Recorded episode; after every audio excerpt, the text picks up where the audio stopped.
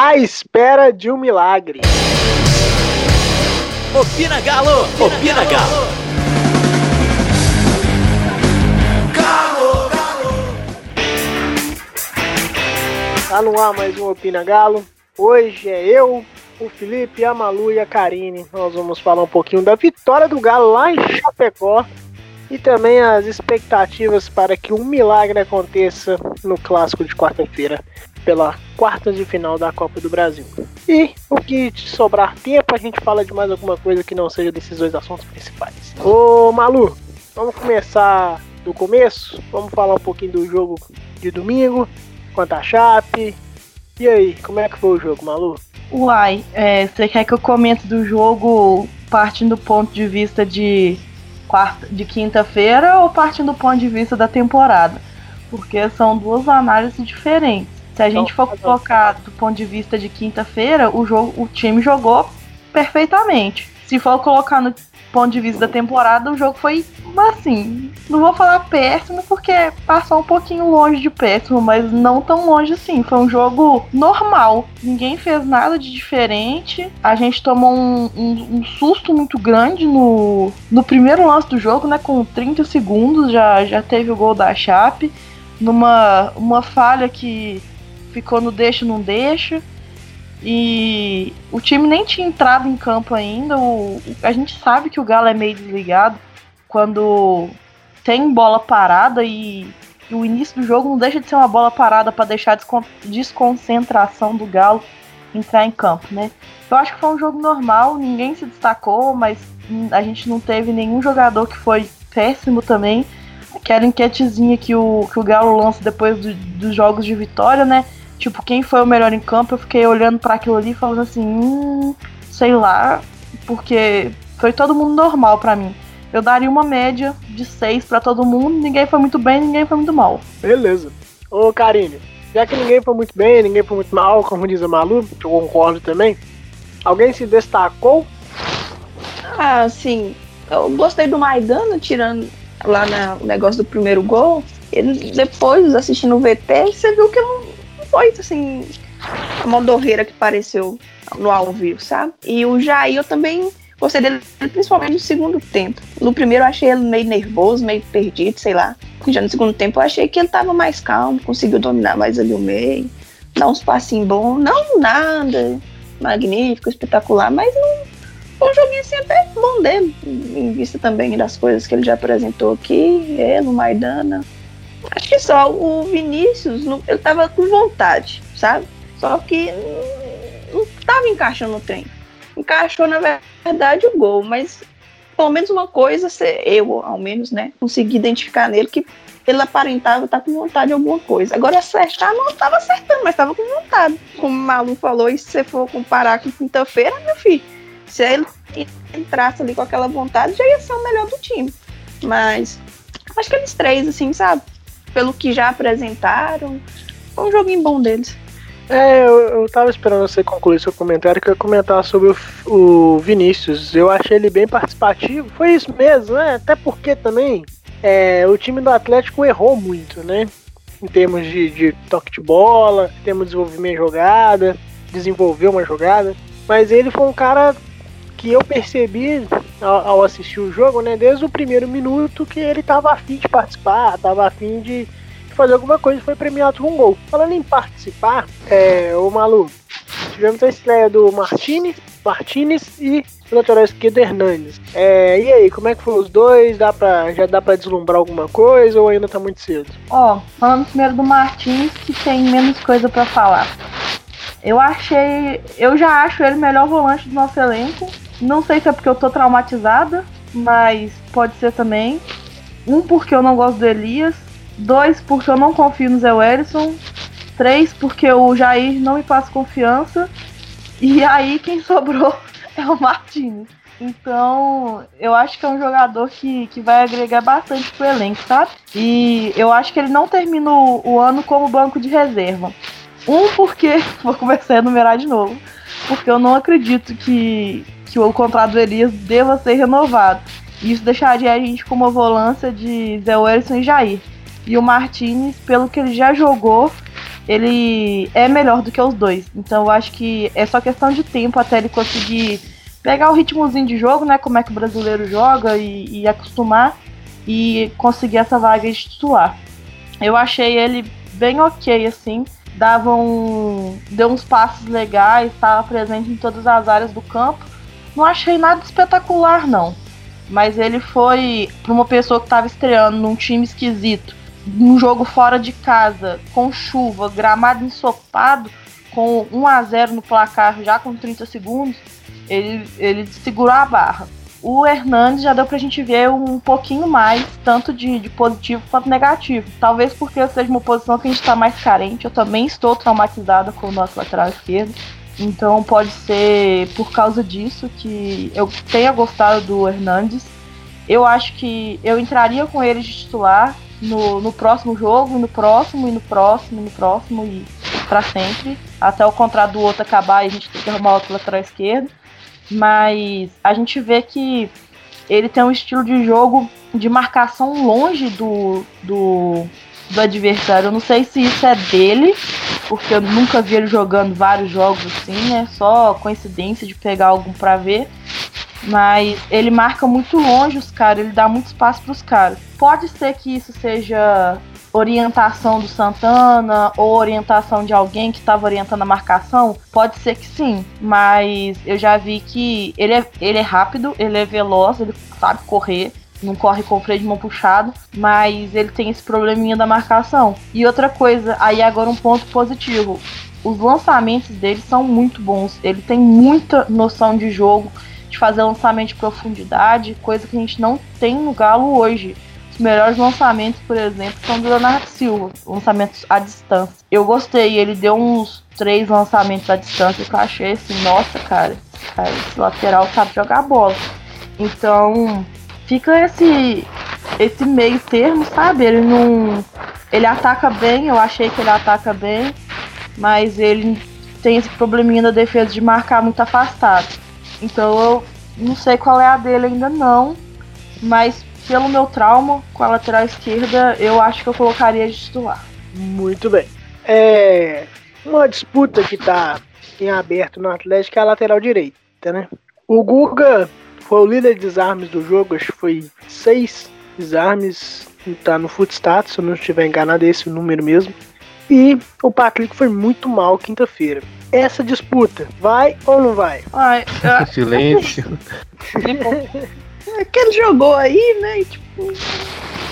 Aí quem pegar responde. É, eu não acho que o Patrick tenha sido tenha ido mal na na quinta-feira, tão mal assim para poder destoar do resto do time. Ele, para falar a verdade, se for pegar o scout certinho, ele deve ter saído como uma das melhores notas, a, a melhor das piores, né? Mas eu não acho que ele comprometeu tanto na quinta-feira como outros jogadores. Porém, eu já falei isso no outro podcast, eu vou manter minha opinião hoje, amanhã, qualquer dia que vocês me perguntarem, a resposta vai ser: o Guga é o titular da posição, então o Guga tem que assumir a posição de titular. Se é contra o Cruzeiro, se é contra o Botafogo, se é contra quem for, o Guga é o titular da posição e ele tem que ser titular. O Patrick pode estar jogando igual Daniel Alves. O problema é dele. O Guga é o titular. Enquanto o Guga não estiver dando motivos pra gente tirar ele da, do, da titularidade, seja por lesão, ou seja por indisciplina, ou por baixo rendimento, que até hoje ele não jogou um jogo tão mal assim, ele é o titular para mim e deve ser o titular. Eu queria muito que ele fosse titular na quarta-feira. Cara, eu tô com a Malu. Acho que é isso mesmo. É, acho que a gente vai precisar de todo recurso técnico possível na quarta-feira. É, então, acho que é só a vontade não vai bastar. Lógico, vai ter que ter vontade também, né? Mas só isso não vai bastar. É, eu acho que o Atlético vai atacar mais do que defender. Eu acho que o Patrick defendendo pode ser um pouco melhor que o Google, mas também não é tanto assim. Ou é, a qualidade e o recurso técnico na fase ofensiva do Google é infinitamente superior, né? Não tem nem comparação. Então é o que a gente precisa na quarta-feira. Então, o Google titular. E a Karine não vai responder, beleza. Eu já falar tudo, senão fica muito repetitivo, né? Então, gente, é, vou aproveitar pra gente começar a abordar o, o clássico de, quinta, de quarta-feira. É, Malu, nós iremos fazer uma enquete no Opina Galo Underline, lá no nosso Twitter. E a enquete é a seguinte: para quarta-feira, se você alteraria o time que jogou na quinta-feira, e se alteraria, quem entraria? Vocês deram a deixa do Guga. Vamos começar então. Malu, além do Guga, você mudaria alguma peça ou somente ele? Eu colocaria, como eu já adiantei, o Hernandes no lugar do Fábio Santos. Karine? Véi, por mais que talvez seja arriscado, eu colocava o Martins no lugar do Zé Wellison. É muito ruim o Zé Wellison. Nossa senhora. É. A volância do Atlético eu acho que é um dos maiores problemas. E ali junto com, a, com o Luan de ponto. Sem, é, sem falar o Fábio Santos, que nem vale a pena, mas seriedade. Mas eu acho que o Martins ali no lugar do, do, do Zé Wellison. E você, Felipe? Eu acho que há uma mudança de jogador, é uma mudança de postura e acho que você pode falar mais, é uma mudança tática no jogo. Mas falando de jogador, eu talvez o Otero pela bola pa parada, né? Porque bola parada do Otero é muito perigosa, pode resultar o gol, assim como foi contra Chapecoense. É, a do Google, né? A gente já falou. E tô com a Malu e com a, a Karine. Acho que Zé Wellington não dá mais. Não, não dá para confiar. E, e, a lateral esquerda foi pro Santos. Tá, não dá pra, pra continuar, tá muito mal. Mas aí o Otero entraria no lugar de quem? Ah, do Luan, certeza. O Otero jogando errado. É, jogando pelo meio, o Otero, é, Casares e Xará. O Luan no segundo tempo, que é, pra mim é o melhor. Os melhores jogos do Luan entrando, entrando no segundo tempo. Mas aí é perigoso, porque vocês estão percebendo que a gente tá estourando a cota dos gringos, né? Se entrar um time, vamos supor, que é o, o time que a gente tá escalando, né?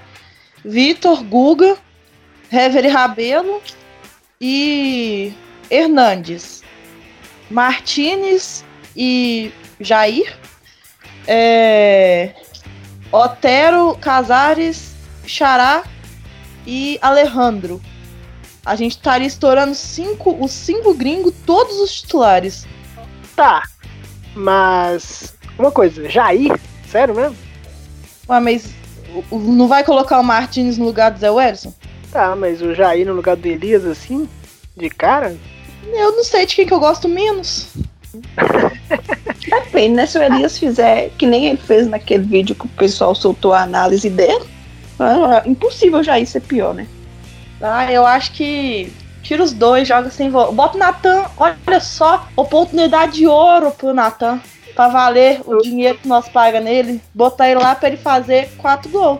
Ô Felipe, o que, que você acha sobre a entrada do Natan? Ô, oh, mano, o Natan não devia nem estar tá aqui. Ele é reserva do Vinícius. Você oh, tá é doido, o Natan pensar, Será que o Natan apresentou mais que o Vinícius aqui também? É porque o, o Natan tinha a possibilidade dele vazar, né? O Vinícius não. O Vinícius tem mais, tem mais tempo de contrato. Mas renovaram não. com o Natan. Ontem entrou o Bruninho, não entrou o Natan, Não, não faz sim, eu tô, sentido, tô querendo dizer assim, é que do jeito que você falou do Vinícius. Natan é reserva de quem? Do volante, Natan é volante, gente. Levi descobriu. Nossa. Eu também acho que ele foi. Ele ficou mais como volante. Não acho que eles deixaram ele ficar aí pra ser meio, não. Então, pera lá, vamos lá. Vamos tentar trazer um jogo que a gente virou, que foi o, foi o, foi o jogo contra o.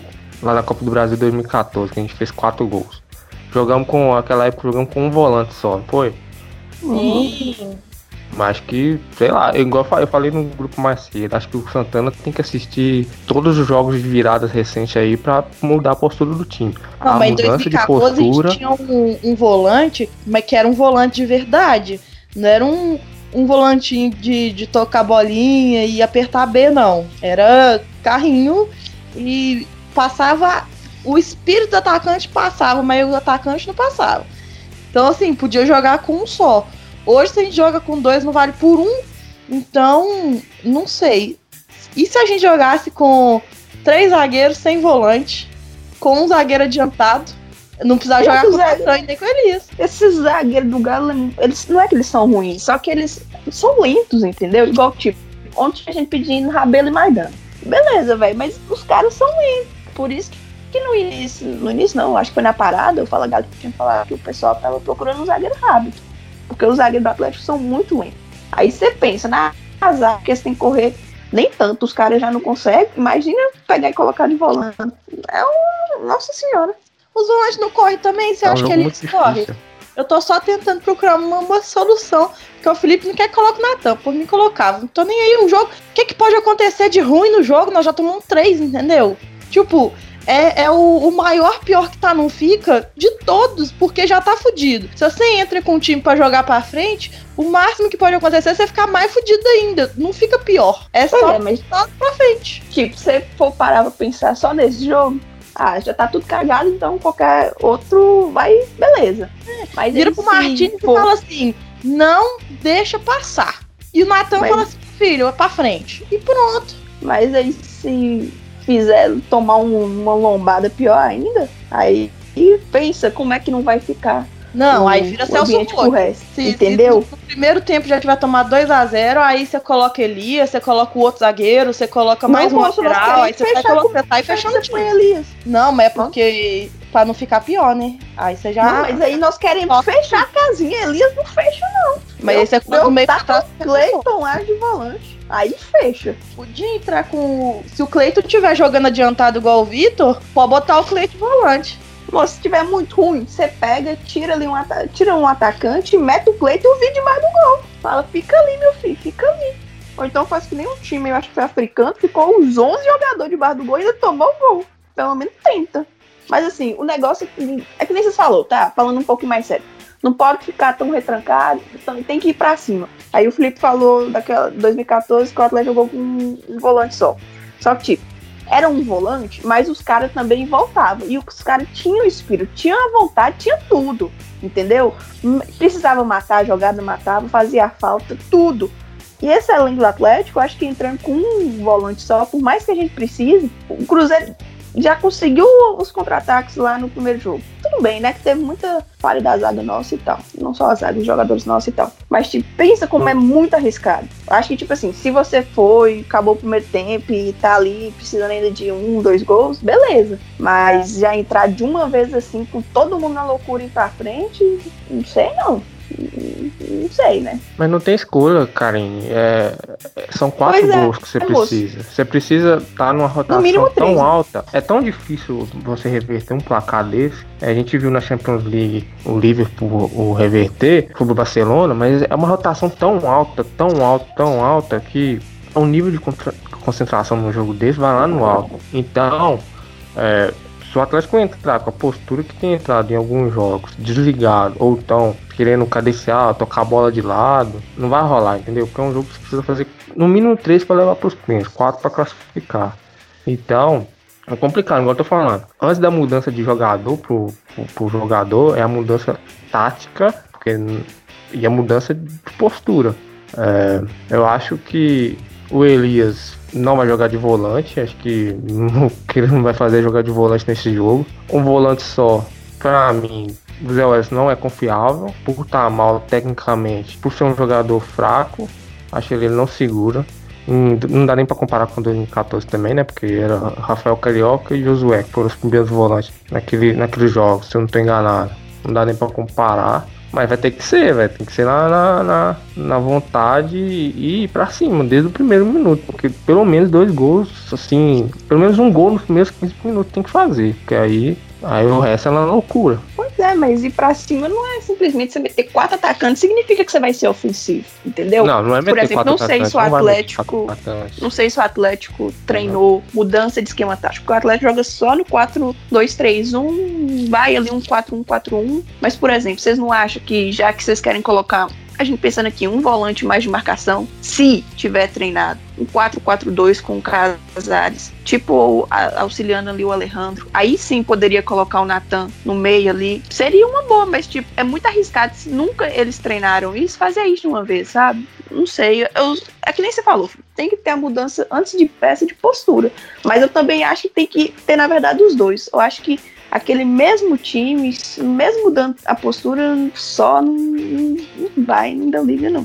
É, tirando um pouquinho da. Porque a gente lembra da Copa do Brasil por causa do 4 no placar. Mas a gente teve que virar alguns jogos na Libertadores também, 2013. Alguns não, na maioria deles. E eu não sei se vocês lembram, mas tiveram jogos da gente ver o, o Hever e o Léo Silva da linha do meio de campo, porque o resto do time tava da metade para frente. Então, os volantes ficavam armando o jogo ali na posição de armadores do meio de campo, porque os outros jogadores estavam dentro do gol praticamente. O Jô, ele jogava praticamente dentro da pequena área, quando o Galo tava fazendo essa pressão no final da Libertadores. Só que hoje a gente faz isso porque o Hever é o mesmo, com sete, seis anos a mais. E o Leonardo Silva só serve para dar carrinho deitado dentro da área. Então, como é que a gente vai trazer o espírito que a gente jogava em 2013, sendo que os jogadores não são os mesmos, para 2019? Eu acredito que a resposta esteja em não apostar na velharia, porque não tem um jogador do Galo acima de 30 anos que tá me dando orgulho igual a Karine falou, se colocasse um volante de marcação para fazer um 4-1-4-1 direito, talvez daria até para colocar o Natão. O Natão ouvindo no meio também, Bruninho, sei lá, colocar alguém diferente no meio para tentar fazer alguma coisa diferente. Porém, é, não dá para fazer isso porque o volante de marcação que a gente tinha era o Adilson. O resto, ninguém ali sabe marcar. O Zé Edson sabe dar carrinho e nem isso ele tava dando. O Jair também é, é bem. É um Zé Wellison quase piorado ainda. E o. O Elias, a gente sabe que. Não sei porque que o povo falava que o carioca não sujava o calção, sendo que o Elias nem soa a camisa. Então, é assim, a gente tá refém. O, o Atlético não tem meio de campo. A gente tá refém ali de uma boa atuação do Casares, por exemplo. Agora, uma coisa que funcionou em 2014 e funcionou em 2016 também, quando a gente chegou na, na final da Copa do Brasil contra o Grêmio, foi o Luan jogar mais atrás. O Luan jogando atrás do Casares. Talvez isso funcione porque, primeiro, ninguém tá esperando. Segundo, ele, o Luan sabe fazer falta. É, então, talvez ele seja assim. Ele não é volante. Eu sou totalmente contra improvisar jogador. Mas talvez ele seja o, o cara que joga na posição de volante melhor no Atlético, mesmo sem ser volante. Então, eu, talvez fosse legal testar essa variação, sendo que ele já jogou nessa posição, talvez ele esteja acostumado com essa posição. E aí a gente jogaria num esquema meio maluco. Não seria um, um 4, 4. A gente tá jogando no 4.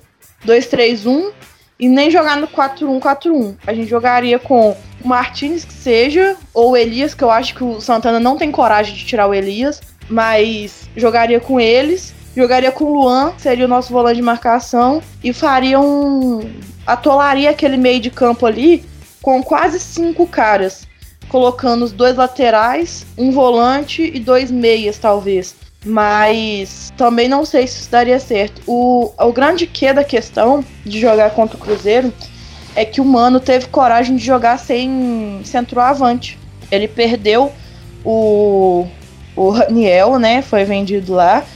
E eu acho que o Sassá também não tá em condição de jogo. Não sei se ele tá machucado, não sei. Mas. Tá jogando? Tá jogando? Não sei, mas. O, então foi, foi por opção mesmo. E a gente no futebol brasileiro em geral, a gente está tão acostumado a ter um adversário que tem uma referência que às vezes a gente pensa assim: ah, se eu marcar o cara que tá dentro da área, esse cara não vai fazer gol. E geralmente os caras que correm pro, pro lado chuta de fora da área, exceto com as exceções da, das bolas paradas, né? Então a gente não tá acostumado a jogar com um time sem centroavante o Mano tirando o centroavante e colocando dois caras que correm pra caramba, muito mais do que qualquer cara do Galo, talvez bate assim, o Pedro Rocha bate corrida com o Xará, colocando esses caras pra para correr mesmo, que o, o, papel deles era correr, o Cruzeiro jogou por bola no contra-ataque. Ele conseguiu dar um, um, nó gigantesco na cabeça do Santana. E o que me deixou pior ainda, porque eu achei que tinha sido surpresa. Enquanto eu achei que tinha sido surpresa, eu falei assim, cara, realmente não dava para prever. Você tem um time lento e o treinador do outro lado bota quatro caras para correr em cima do seu zagueiro que não corre. Então, ok, você pegou de surpresa. Agora o Santana, depois na coletiva, ele disse que sabia dessa alteração do mano. Aí eu falo com vocês, como é que você sabe que um time vai vir com quatro caras espumando a boca pra cima de você e você escala o time com o Patrick, que é lento, o Fábio Santos, que é uma mula, o, o Hever, que é lento, porque é velho, e o Rabelo, que também não tem característica de velocidade, que é um. Que, apesar de ser novo, ele também é mais tático do que veloz. Então, assim, se ele sabia que isso ia acontecer, ele estragou o time do Atlético também na, na quinta-feira. Então, assim, por mim, a gente teria que fazer uma. Por mais que custasse não ter tempo de treinar, a gente tem que fazer uma coisa que o Mano não tá esperando. E não sei o que, que ele não esperaria, porque o Mano é um excelente técnico. Mas a gente teria que tentar algo diferente, alguma coisa arriscadíssima. Tipo, tirar o Bernard para colocar o Guilherme. É uma substituição desse nível. Não sei se colocando os gringos para jogar isso seria tão, tão novidade, mas já seria um, um começo. Colocar o Guga no lugar do Patrick, é, dar uma alterada aí nesse povo do meio, que entre Otero, eu não gosto do Otero armando, mas tira o Casares e, e deixa o Casares para entrar no segundo tempo, ou não sei. Mas pensar em alguma coisa que vai surpreender o time do Mano Menezes. Porque se a gente conseguir fazer levar o, o time, o, o jogo pro segundo tempo com 1 a 0 um 2 a 0 favorável, o Mano vai ficar doido. E aí eu não sei se ele tá se preparando para isso. E eu acho que essa é que é a função do, do Rodrigo Santana, tentar antecipar alguma coisa que o Mano não tá esperando, se é que ele não tá esperando algum dos placares. Não, você falou aí, ó. Por exemplo, no jogo passado, que teoricamente o Cruzeiro não iria jogar no. ia ter que partir para cima do Atlético, eles já jogaram com aquela velocidade contra-ataque e tudo. Então você pensa, agora eles jogando fora de casa, com 3 a 0 favorável, qual correria que esses caras também não vai fazer, entendeu? Então, assim, tem. Se o Atlético conseguisse jogar com um volante de contenção, mas que conseguisse fazer bem a cobertura, para não ficar contra-ataque toda hora sobrando só em cima do zagueiro e um lateral, seria uma boa. Mas aí, não sei, viu? Muito bem, gente. É, ô Malu, só uma coisinha. Eu acho que qualquer postura tática ou, ou, entendimento que o Santana tivesse do jogo, até você destacou aí que ele falou que sabia desse, desse, dessa mudança do Cruzeiro, acho que qualquer espelho, qualquer tentativa de, de reação a essa mudança foi quebrada com aquele gol com 10 minutos de jogo. Então, acho que não, não, eu não consigo avaliar uma postura tática do Atlético dentro daquele jogo por conta dessa, dessa consequência. Até porque os gols do rival foram todos erros individuais dos jogadores do Atlético. Então é difícil. Agora, gente, é, vamos falar outra coisa também, Malu, sobre a nova função do Adilson, né? Hoje, segunda, hoje é segunda-feira, né? Segunda-feira, dia 15 de julho, o Atlético informou de forma oficial a troca de, do campo para a comissão técnica do nosso glorioso Adilson. Muito boa atitude, né, Malu? Eu acho bacana porque é um um cara que tem experiência no esporte, né? Ele é um, um volante. A minha esperança é que ele ensine para os volantes a serem volantes igual ele. Mas é, eu acho que é uma tentativa até de não ser, não fazer essa transição de uma forma muito abrupta, sabe? Um dia você é um atleta, tá num time grande, alto rendimento treinando, e no outro dia você tá em casa sentado no sofá. Então, acho que até para fazer, para não deixar essa transição muito abrupta, eles tomaram essa decisão eu acho que é legal. Claro que, assim como todos, tudo que a gente faz na, na vida, a gente tem que testar. Ver se ele vai dar ideias legais. A gente viu que ele tá conversando bastante com o, o Aleixo, o que eu gosto bastante, porque o Aleixo é um cara que tem muita experiência. Então é, é esperar para ver e eu torço muito para que dê certo, né? Ele pode ajudar bastante. Agora que ele não tá ajudando dentro do campo, ele ajuda fora. Muito bem. Ô, Felipe, seu comentário final, meu querido. Pera, pera, pera.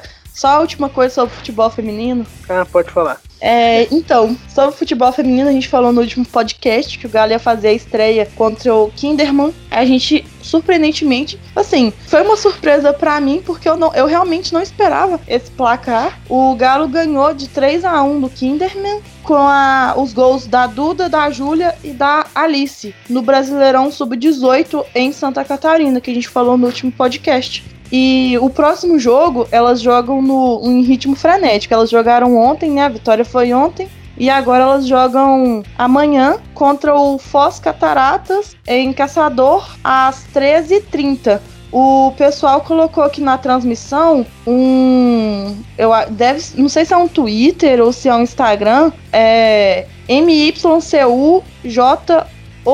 Eu não sei se isso é um um Twitter, um Instagram, ou se é uma, uma transmissora, tipo uma rede de TV, sei lá. Mas tá tudo no, no perfil do Galo Futebol Feminino. A gente vai dar RT lá com o Opina Galo também. Vocês fiquem de olho para poder ver a cobertura. E também deve ter cobertura não de, de vídeo, mas o Galo Futebol Feminino deve passar lá alguns lances, mostrar os gols pra gente. Então fica de olho que nossos meninos estão em campo de novo amanhã no Brasileiro Sub-18.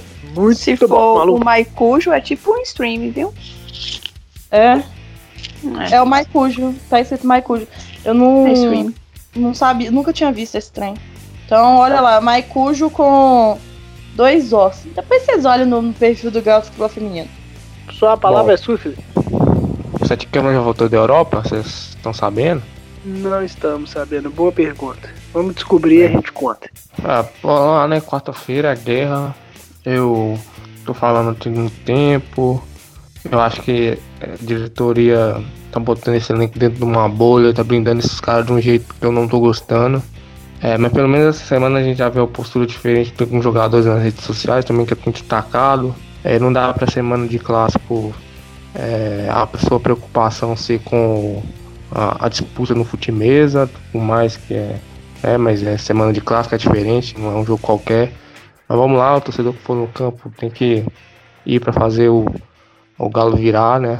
Então esquece um pouquinho o, o jogo passado, né? E é guerra, é, vamos tentar mais um milagre.